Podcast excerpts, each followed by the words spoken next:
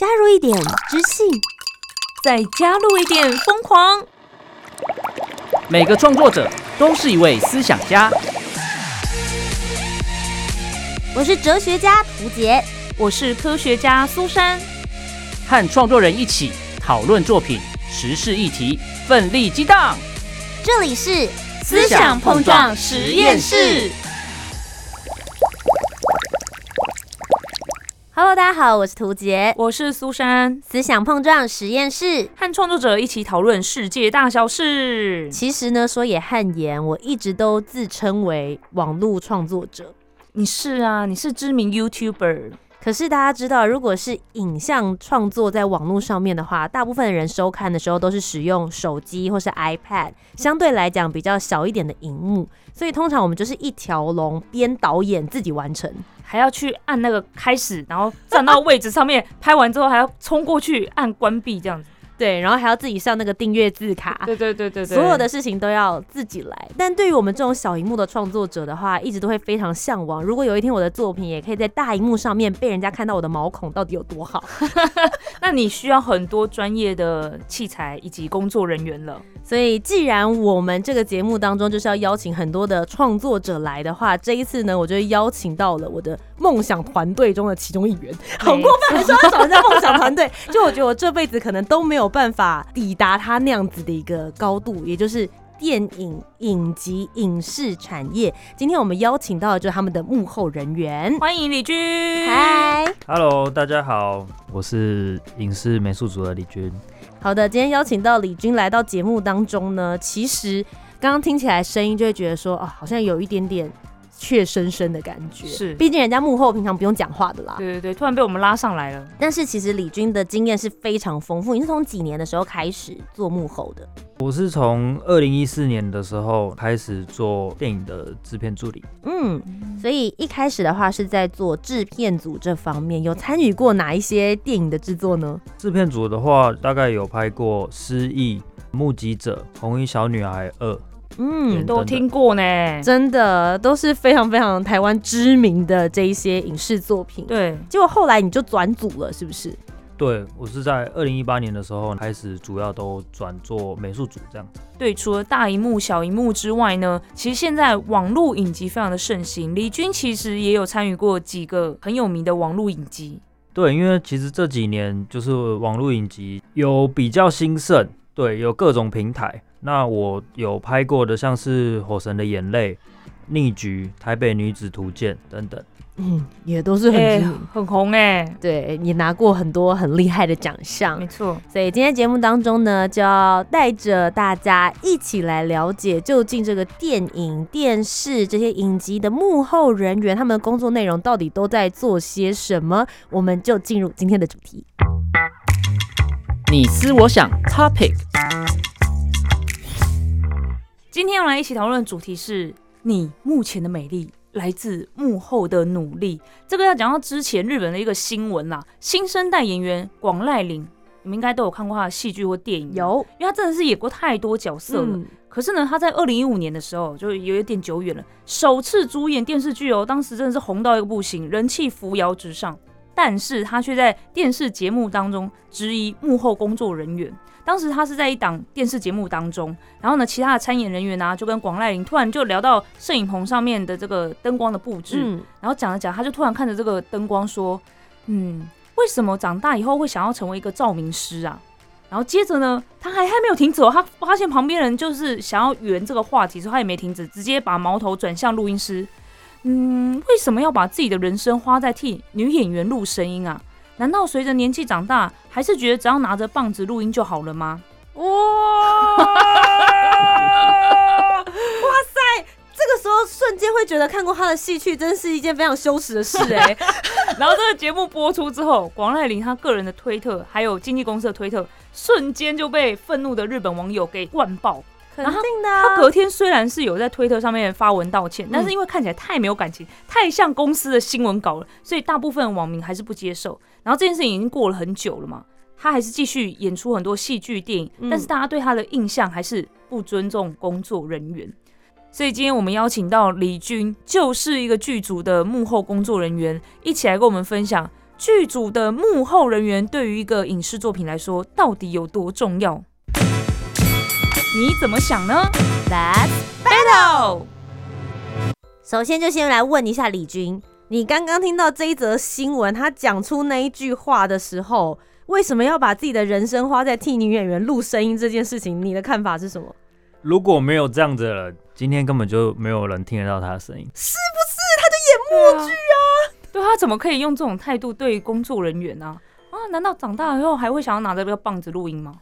我觉得我比较好奇的事情是，因为我跟苏珊都算是有做过一些幕前的工作，我们在嗯现场的时候，其实是完全可以看得到幕后人员在忙进忙出。没错，没错。然后每一个位置，导演要去讨论灯光师，灯光师要是不把灯打在我脸上，谁看得到我欧密码的脸？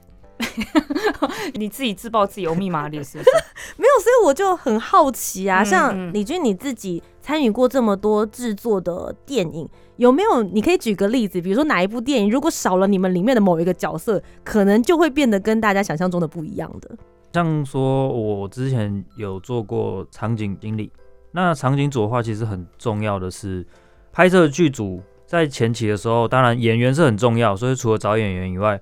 场景组其实是通常是最快进组去做工作的，因为没有场景的话，不管是导演、美术、摄影，他们根本就没有想象的画面，嗯，他们虽然可能对于这个剧本剧情会有一个想象，但是根本没有地方可以拍，那也不可能说今天所有的戏全部都在棚内拍，想怎么拍想怎么搭、嗯这样子。那所以场景是最重要的，而且如果没有场景，就是会没办法有拍摄工作。所以像场景组的部分就很重要，至少演员走进去的时候，他会知道怎么跟这个空间互动，为什么这个时光背景。哎、但我之前也有一些就是外景的拍摄工作，然后我才发现原来需要这么多工作人员。因为我跟图杰之前在拍，我们就是自己架一个脚架，嗯或者说跟朋友合作，也是一个摄影师。两个摄影师这样子拍而已，然后实际的跟电视台去拍，发现超级无敌多工作人员，六七个人，然后大家都各司其职，因为大家都做自己的事情，然后你也不知道大家在做什么，所以我也很好奇，就是一个剧组里面到底有多少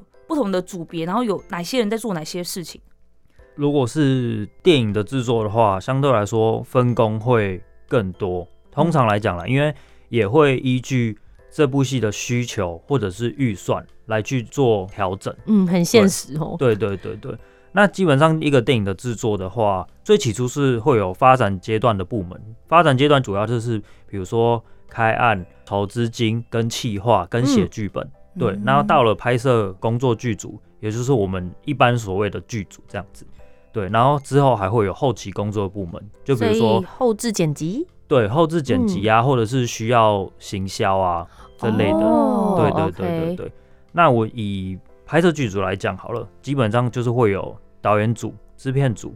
宣教组、美术组、造型组、摄影组、场务组、灯光组跟收音组。那如果再加上可能剧本的需求，或者嗯是整个剧组的需求，可能还会有比如说侧拍、剧照、电工、动作组、爆破组、车辆组、空拍组等等。嗯，好多组别对啊哦，。那个爆破组也是要像是《火神的眼泪》这一种才需要吧？拍爱情片应该是不需要爆破组吧？其实也不一定，因为有时候如果我们可能有一两场戏，可能需要开枪的效果，哦对，或者是说他们可能今天，比如说会有翻车啊，那我们嗯可能就需要特技车辆的组别这样子，嗯亡命鸳鸯，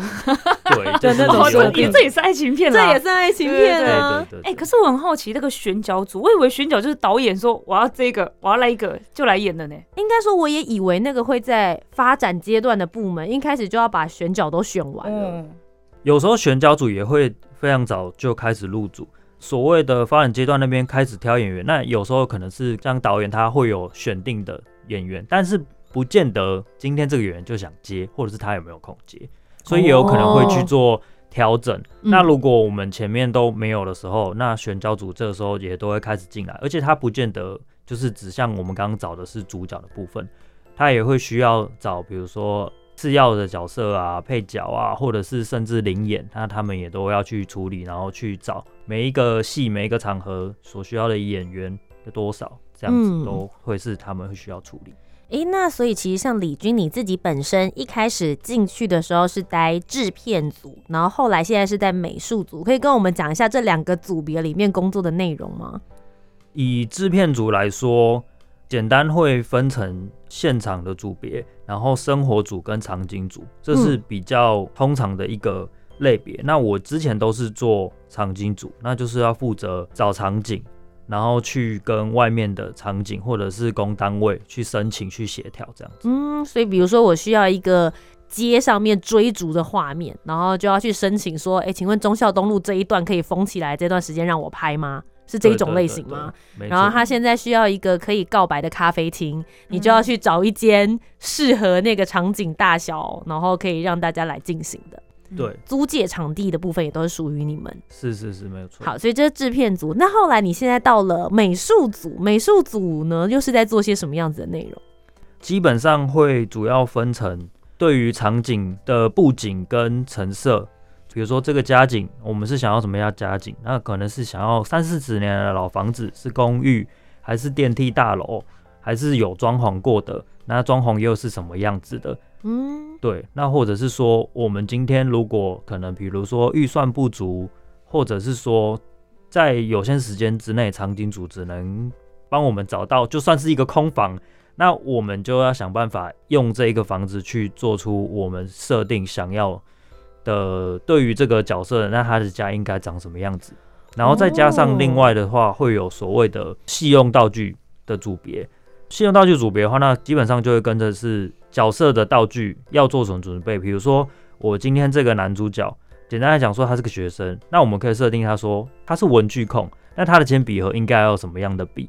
那或者是说他今天他的生活过得怎么样？他们家的经济怎么样？那他可能他在家他有什么样配备的电脑？那或者是说符合年代的话，他会准备一个什么样的包包之类的这样子。这个算是你们可以自己设定的范畴，或是你们要去创作的这个角色的特性吗？是在另外你们自己想好之后，再跟导演讨论，或是跟演员本身讨论吗？一开始的时候，我们所有组的人就会先看过剧本，然后各自去消化。那有时候，比如说剧本它有提出非常明显的角色设定，那这个时候我们会去设计跟讨论，因为有时候剧本虽然这样写，那我们后面的处理的人员，那可能会有想说，哎、好像有一些设定可能有什么冲突，那或者是说我们做什么样的调整，可以更符合这个剧本的期待，然后就等于是会再去跟导演会去做设计上的调整，这样子。嗯，因为我之前其实就会看一些电影或者是电视剧会有幕后花絮，然后记得其中有一集的时候，他就带我们去参观女演员，就是那里面的那个角色她的家，然后当时就有一个就是应该是美术设计吧，然后他就进去，他就说，哎、可以跟大家分享为什么女主角她的房间会是粉红色的，然后里面有 Kiki 拉拉的抱枕，然后还有那些蕾丝等等，然后我那时候才发现说，哦，原来其实这个也算是。在整个剧组的过程当中，是每一个组别的人都会有自己的创作，然后你们会有自己的思考，大家再把它拼在一起，然后完成很多细节的一出戏。所以真的是这样，你们各个组别它其实都还是有一些可以自由创作的空间。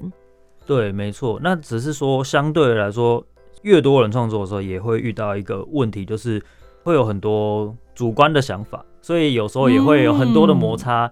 就比如说，今天这个场景，可能导演或者是摄影师，他觉得应该是长什么样子，但是有时候美术这边的话，也会觉得说，他应该要再更往美感去做一点，而不是实际上。那就有时候就是会有一个互相的讨论，那打起来，打起来，打起来也来不，不至于啦，这样。就是会在里面会有一些小小的冲突。对，那可能每个组别都会有一点坚持，但是这个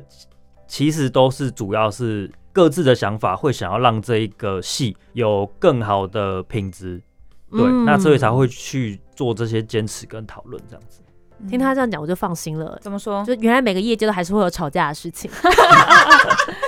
哎、但我很好奇，你们如果想要把这个人物描述的很完整，那个人物设定，像刚才他讲到那个女主角的家，感觉她就是一个少女心的人。嗯那你们会怎么去还原她，或者考究，甚至是不是以身边的朋友去做参考？哦，去看妹妹的房间长什么样子啊？就是会这样子吗？会也会，而且有时候我们会，比如说我们看景也好，或者是我们生活的时候，周遭我就会很常去看到说，哎、这个家很很特别，然后就有时候嗯。就会注意一下他们门口或者是他们窗户，哎、怎么长得很特别，或者是他们生活的形态，然后他们会挂什么东西出来，摆什么东西出来，有时候。很有趣的一些元素，而且那是实际上的面的，我们可能有时候就会在哎、稍微偷拍下来，然后可能就是以后可以去做讨论，说哎、是真的有人这么做的，哦，因为有时候每一个人的生活经验都不同，有时候没有一些图片说明或者是证据的话，你很难去跟导演讲说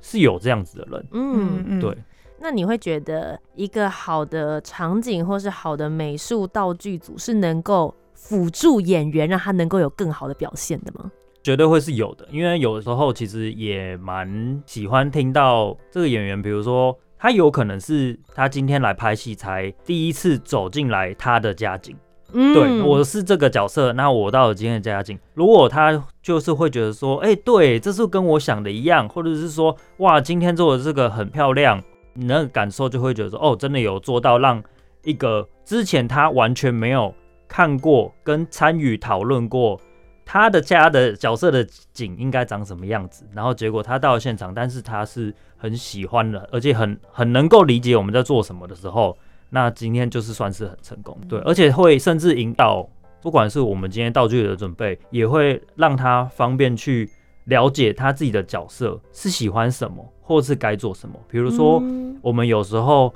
准备了一些道具，会让角色他自己带回去，哦然后他自己会想要试。比如说，之前就是有做过一个主角，他是一个会画画的人，那我们准备了素描笔、素描本那些文具，我们事前就先准备好，然后让他带回去，就真的他会在那个上面画画。那不管是之后有拍到，就是他画画的戏也好，或者是他拿这些东西的时候，其实对于他来说，这已经是他的角色的生活一部分。那他对这些道具就特别的亲切，他使用上来说也不会觉得很不顺手这样子。嗯，对于一般大众来说，大家可能看到都是最后的成品，可是这个成品的过程当中，其实有很多人的努力。那你的成就感从哪里来？我自己个人的话，因为在剧组，然后尤其我做美术组的话，其实每一部片都一定有遇到我不了解的领域，或者是我需要准备的道具，甚至是解决的方法。那对我来说，我是在这中间就是需要学习，不管是知识还是经验的累积。那我觉得是这对我来说比较有一个成就感，这样子。对嗯我有遇过一些做幕后的朋友，他们就会跟我讲说，他们都是在等最后电影结束了之后的那个工作人员就这个对的那个名片尾的片尾对对名单这样子。对对，然后我也是跟他一起去看完电影。就是这样子等完之后，然后他就会跟我讲说啊，那个那个谁谁谁跟我一起工作，然后我们那时候做了些什么样子的事情。所以后来我现在不论后面有没有彩蛋，嗯我现在就是在电影那边的时候，我就还是会坐着，然后看一看有没有觉得，哎、好像我这几部看的电影里面，好像都有看到这个人的名字，嗯然后试图的想要慢慢的去认识这些幕后人员。但真的说老实很难，因为比起目前的人来说，你是有脸，然后可以对到。他们的名字，可是幕后人员就是在这点上面会让我觉得好辛苦。我们就是只能认名字而已。嗯，我身边朋友很多啊，嗯就做幕后的人，都是在电影院拍那张，哇，我在这这样子，就觉得啊，好像他们的辛苦都没有真的让大家看见这样。可是我觉得在幕后跑这些名单的时候，也会让我觉得，其实幕后人员跟目前演员这些人，他们在这个名单上面都是平等的，你们就是彼此的工作伙伴。对，就不管名气这件事情上的话，在最后跑幕的过程当中，就是你们就是一起去完成这一部作品，所有的人，你自己在剧组的过程当中看待这些演员的时候，也是用这样子的心情跟看法吗？当然，以演员来说，因为他们一方面是比如说所谓的需要扛票房，嗯，对，不管是对公司也好，然后或者是对观众去做交代，那当然演员是非常重要的，没有错。那当然，我自己在拍摄过程的时候，我会觉得我不会把它当成一个哇，今天我是来看明星的，因为我今天是来工作的。嗯那所以他也只是来跟我一起工作去完成这件事情。嗯，对，那我相对来说，我不会觉得演员就必须是高高在上的这样子。嗯，嗯，那那些演员毕竟也是明星嘛，那进了一个剧组之后，会一一跟大家工作人员打招呼吗？说，哎、那就麻烦大家喽。还是我就是明星，你们就是要来服务我？你有没有遇过这种？是谁讲出来？八卦八卦八卦，讲，那他做什么事情？都都会有。其实有时候很看个人。嗯对，那就算是有时候你也会觉得他好像只是一个例行公事的来跟大家打招呼或者是示好，但也有你会真的感受到他是很认真的、很真的很关心工作人员的，也有嗯。那当然也有所谓的比较不会去管工作人员，但嗯我觉得不会去管工作人员，只要不是轻视工作人员，我觉得都好。那因为也没关系，因为对演员来说，他今天也就是来工作，嗯那只要不要比如说甩态度，或者是有不好的口气，那我觉得就没差，因为他今天就只是来工作啊，他就算不跟我打招呼，我也没差。嗯这样子嗯但你有曾经有觉得，哦，我真的被误会，然后觉得很委屈的时候吗？其实蛮多时候会这样，那因为尤其演员他不见得会去理解我们这整个分工的状态是怎么去安排、怎么去处理的。有时候我或者是我同事也都常常会遇到这个问题。比如说我之前在做现场的时候，那因为演员他第一次穿那个装备，一方面是演员不熟悉，那一方面是他穿完之后，我就需要去跟导演组去做调整，说，哎，他装备穿这样子 O 不 OK？嗯然后去，所以我就去调整。那后来又因为收音的问题跟服装的问题，就是也都要去调整。然后我就是因为那个时候呢，同时有好几个主要演员，是。对，然后所以说我们就分别就是去帮他们做调整，这样。那当下那个演员就会觉得说，为什么要一直来用我身上的东西？嗯对嗯，那因为他就是当下不理解，状况。对，，那就是他可能能态度跟口气上就是会比较不好，当然我也嗯就是没什么好说的，这样子就就是稍微忍一下嗯。这样就要，因为他反正就是现在就是一个很变化很大跟很赶的状态，就也没什么好说的，因为他就不理解，那就没关系这样子。但会不会是因为在整个剧组拍摄的过程之中，它是一个高压的环境？会，因为其实拍戏就是会要在时间内完成，所以常常会，尤其如果 delay 的话，那就会时间很赶。就是也不是只有目前的人员会这样，就是所有的工作人员都会有机会，就是因为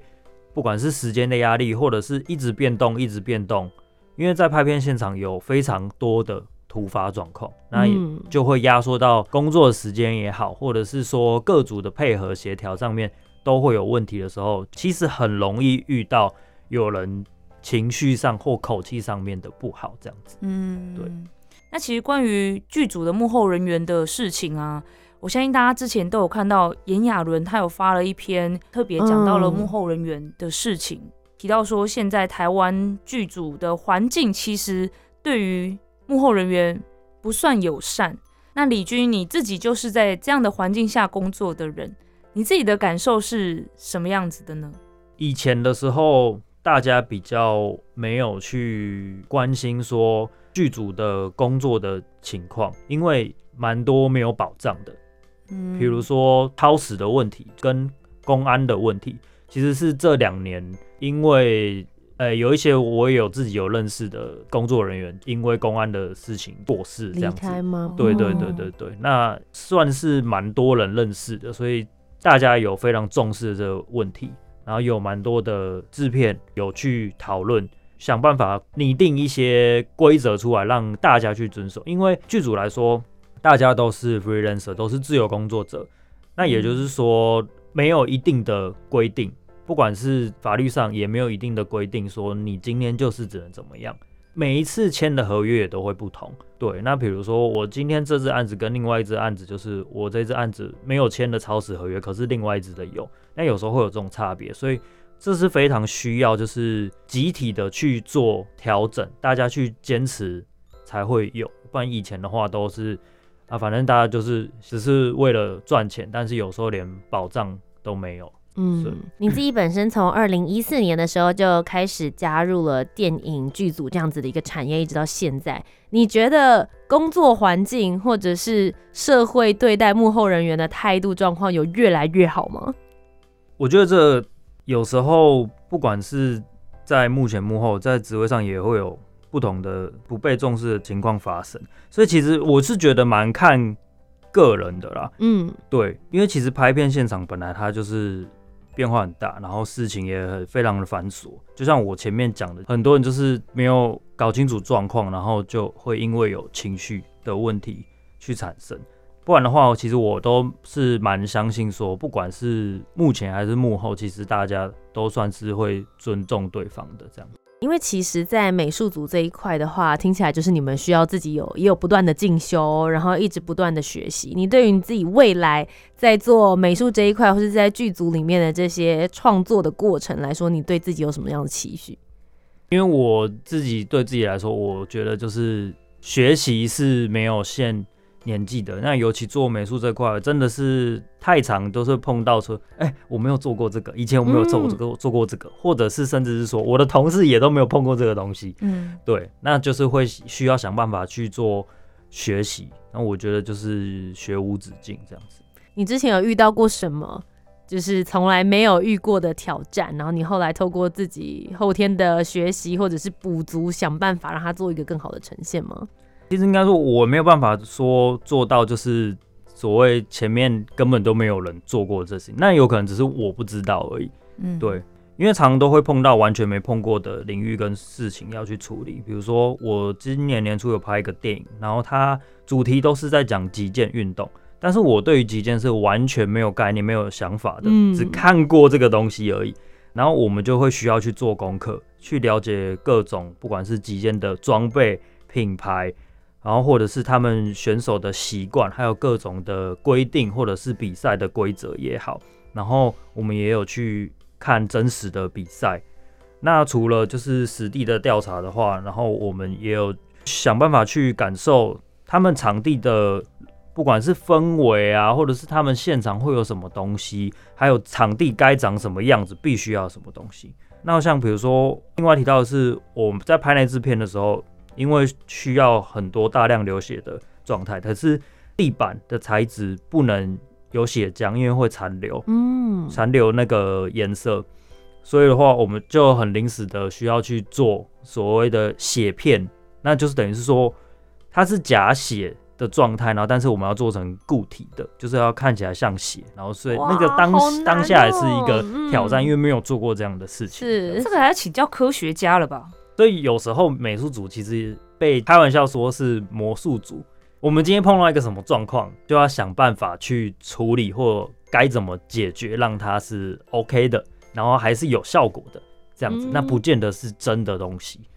我觉得今天其实对我来说真的是大开眼界。很多人都会想说，哇，剧组里面这个演员要演好一个角色，他要做很多的角色功课、前置作业。但其实这些幕后的人员们也在做角色功课。没错，真的是非常的辛苦。今天我自己很开心，李军来，然后也帮我们回答了很多问题，解开了很多的疑惑。那么，如果大家呢之后也想要来看一看这些台湾幕后的人员们，大家也可以看看他们的作品的话，不要忘记在这个电影啊或者是剧看完之后的后面呢，也都可以观察一下有哪些是你特别喜欢。比如说，哎，这一次打的灯光是你觉得特别有氛围感的，也许也可以去关注一些你喜欢的灯光师。这一次做的这些美术陈设，也是你自己觉得说哦有完整的表达出来角色的感觉，大家也可以多多的关注这些幕后人员。再一次非常谢谢李军来到我们节目当中，谢谢，谢谢。以上就是今天的思想碰撞实验室，和创作者一起讨论世界大小事。我是图姐，我是苏珊，我们下周节目再见，拜拜。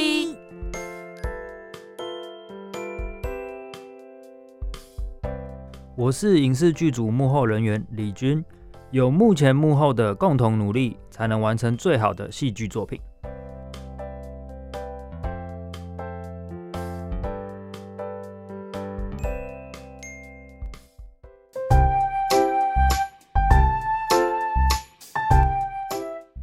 讨论，如果你有更多不同面向的想法，也欢迎可以来留言告诉我们哦。Facebook、Instagram 以及 YouTube 频道搜寻“图杰”就可以找到我。那如果你搜寻“苏珊 Love Music” 就可以找到苏珊啦。记得帮我们留下五星的好评，订阅节目，在 Apple Podcast、Spotify、Sound 都可以听得到哦。我们下周见，拜拜。